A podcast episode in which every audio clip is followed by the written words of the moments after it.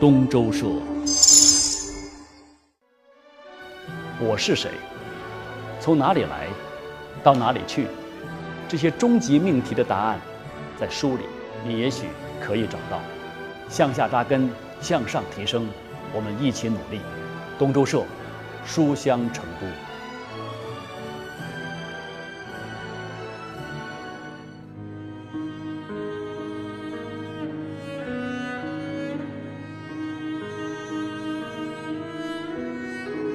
这组照片啊非常有意思，最近在网上很火。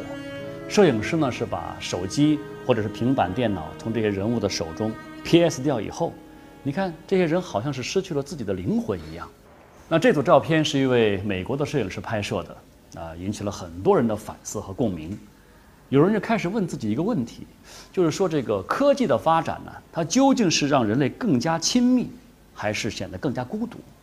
所以今天呢，我要跟各位推荐的这本书啊，这是以色列的一位历史学家叫尤瓦尔·赫拉利的，呃，他的一部作品叫《人类简史：从动物到上帝》。这本书实际上呢，出来还没几年，但是现在已经在全球非常畅销了。有人说这是一部奇书，那更有人说这是一部毁三观的书。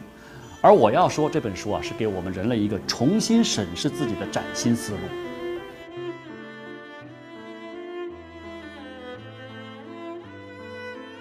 按照目前啊这个考古发现或者是学界的主流观点，我们现代人啊，不管是欧洲人还是亚洲人，都是起源于在十万年前，那在东非的一种一个人种叫智人，这个智呢就是呃智慧的智了。那么大约在七万年前，那智人从非洲出发啊，进入到阿拉伯半岛，那么一万年之后呢，出现在了我们亚洲大陆，又过了一万多年。这个智人就踏上了欧洲跟澳大利亚的土地，那么大约在一万六千多年之前，智人穿越了西伯利亚，进入到了美洲。你看转了好大一圈，是一个曲折的路线。那智人每到一处啊，哈，当地的这个原始人类族群很快就被灭绝。你比如讲，曾经活跃在欧洲大陆的尼安德特人，那么在三万年前，永远的退出了人类历史。那究竟是什么让这个智人啊？在跟其他的物种的竞争当中胜出呢？作者啊尤瓦尔呢，他就提出了一个相当新颖的一个解释，就是智人呢，他具有一种独一无二的能力，这就是虚构概念和讲故事。所以说，虚构是这本书当中的第一个关键词。当初我第一次接触到这个概念的时候啊，还有点迷茫，还有点不太理解，说这个人类的发展跟虚构到底有什么关系？但是稍微翻上几页书之后，就明白了作者的意思。你比如讲，就是说单论我们个人能力哈，我们人在这个自然界当中实在是微不足道、小小的。比如像我们打不过狮子、老虎，也跑不过斑马，跑不过羚羊。那我们之所以能够在这十几万年当中，从食物链的这个中间位置一跃而到顶端，靠的是什么呢？靠的不仅仅是我们会制造工具。更因为我们会相互的协作、相互的配合，这个是很关键的。尤其是在几万年前，我们手里面这个木棍啊、石刀啊，如果说对付那些大型的猛兽，其实也没有什么明显的优势。能够发展壮大，全靠团结二字。你比如讲，我们现在我们这帮人哈，我们要去消灭啊一个原始的部落那里面的人，那对方如果是五十个人的话，我想我们要想胜出，要想。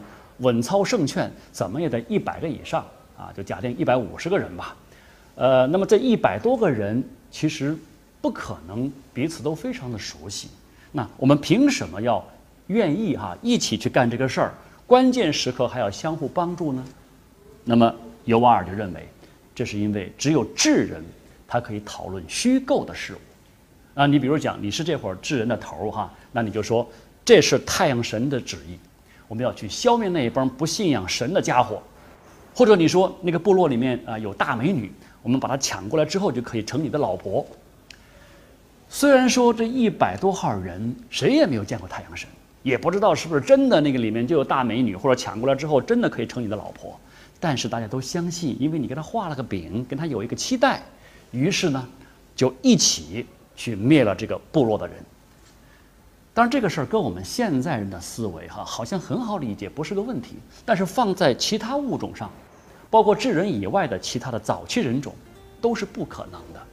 关于这一点，这个尤瓦尔他有一个非常的精彩的描述。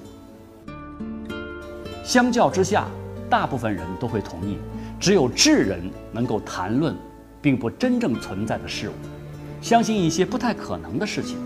如果你跟猴子说，只要他现在把香蕉给你，他死后就能到某个猴子天堂有吃不完的香蕉，他还是不会放手。对他来说，这有什么重要呢？呃，那么在《人类简史》这本书当中啊，尤瓦尔是淋漓尽致的这个阐述了他的这样一个观点。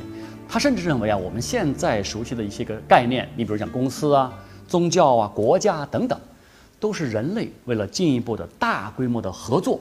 创造出来的一个想象，我想他的观点可能不一定每个人都会认同，但是绝对会大大的开阔你的视野和你的思路。时间究竟是什么样的？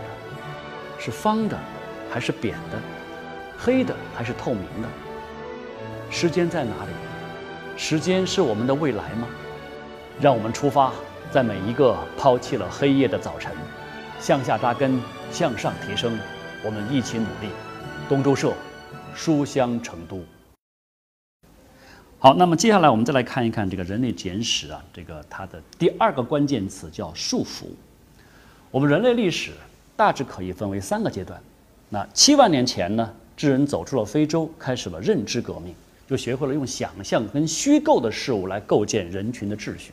这个时期，人类主要的谋生方式是什么呢？就是采集跟狩猎。那么到了大约一万年前，我们就学会了种植农作物啊，不再用四处去觅食去找东西吃，守着土地就能够解决生存问题了。哎，这就是农业革命。然后几千年过去之后，在十五世纪，我们开始了一场科学革命，大量的人就离开了土地，在工厂里面啊，在办公室里面，就依靠科学的进步跟更加细致的分工来追求自己想要的生活。直到今天，说实在话，这场革命都还在继续进行。科技的力量正在以一种加速度的方法改变着我们的一切。那在一般人的概念当中啊，通常都认为这样一种演变它是一种进步。但是尤瓦尔他不这么认为。他说，从某个角度来看，人类是越来越被自己的创造所束缚。那就拿这个农业革命来讲哈，这个人类第一个普遍种植的农作物是小麦。那么对于这个过程呢，尤瓦尔有这么一段精彩的描述：我们适应的活动是爬爬果树、追追邓羚，而不是弯腰轻石块、努力挑水桶。研究古代骨骼发现，人类进到农业时代后，出现了大量疾病，例如椎间盘突出、关节炎和疝气。其实不是我们驯化了小麦，而是小麦驯化了我们。那么人类被小麦驯化，这确实是一个非常具有颠覆性的观点。但是你仔细想想啊，确实也是有道理的。那么人类几万年来不断的在培育跟发明出各种让我们生活更加方便、更加舒适的东西。但是每发明一样啊，就会有更多的人深陷其中，反被束缚住了身心的自由。就像节目刚开始的时候那组照片所表达的，就这个智能手机的出现，确实方便了信息的获取。这个包括人与人之间的这种联系非常方便，但是也让人呢成为掌中之物的奴隶，彼此的情感依赖好像就停留在点个赞这样一个层面上，所以呢，我们很多人还是很怀念，呃，以往的时代，呃，一封信可以反复的这个读很多遍，然后呢，一种思念，一种向往可以在心中存留很长时间。好，那么接下来我们再来说一说这本书的第三个关键词，叫做残忍。这个书里面有这么一段描述：今天地球上住着大约七十亿智人，如果把所有人放在一个大秤，总重量约三亿吨；如果把所有还幸存的大型野生动物也拿来称，总重量已经不到一亿吨。我们在童话书和电影、电视里还能常常看到的长颈鹿、狼和黑猩猩，在现实世界里已所剩无几，人类真的已经称霸全球。那从地球出现生命一直到现在哈，从没有一个物种像人类这样，用了十万年左右的时间，就从四面楚歌发展成为地球的绝对主人。这样的速度让其他的物种根本就来不及演化跟应对，在人类的征伐和驯服之下，大量的物种啊以一种前所未有的速度纷纷的消失，纷纷的灭绝。那么对此呢，作者尤瓦尔啊，他就表现出一种非常强烈的担忧。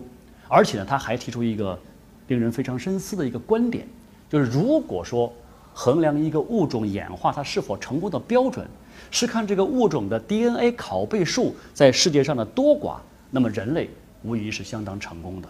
这不都已经七十亿人了？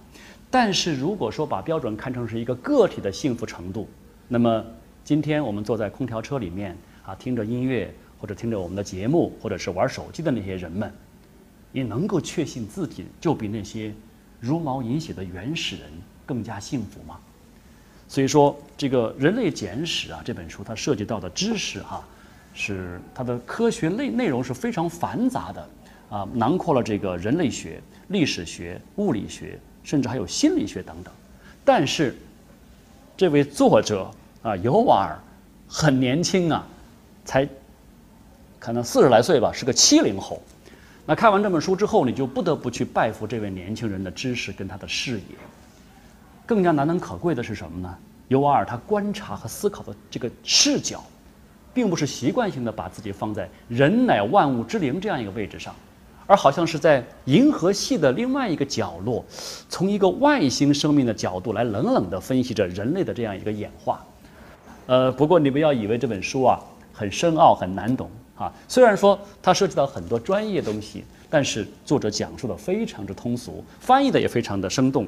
呃，尤其是值得一提的是什么呢？就是尤瓦尔，他针对不同国家的版本，还分别还特意的加入当地的一些历史，这样更亲近一些。你比如讲这本书当中，他就多次出现了孔子、啊秦始皇，还有杨贵妃这样一些中国历史上的人物，让中国读者读起来就更加亲切了。亘古至今呢。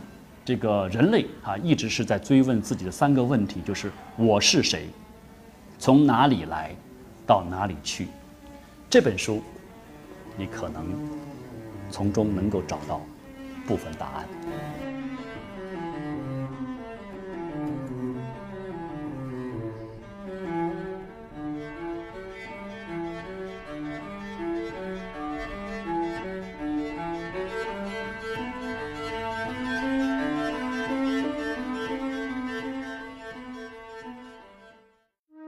一颗心，一生情谊；一幅画，一片天地。东周社话说天府，每周一为您呈现。看了节目想吐槽怎么办？拿起你的手机，在微信通讯录里打开新的朋友，输入“东周社”三个字，关注我们，你就可以晒出你的看法。里面还有所有温故的节目，想看就看，想听就听。那遇上社里面发的福利。可别忘了试试手气哦。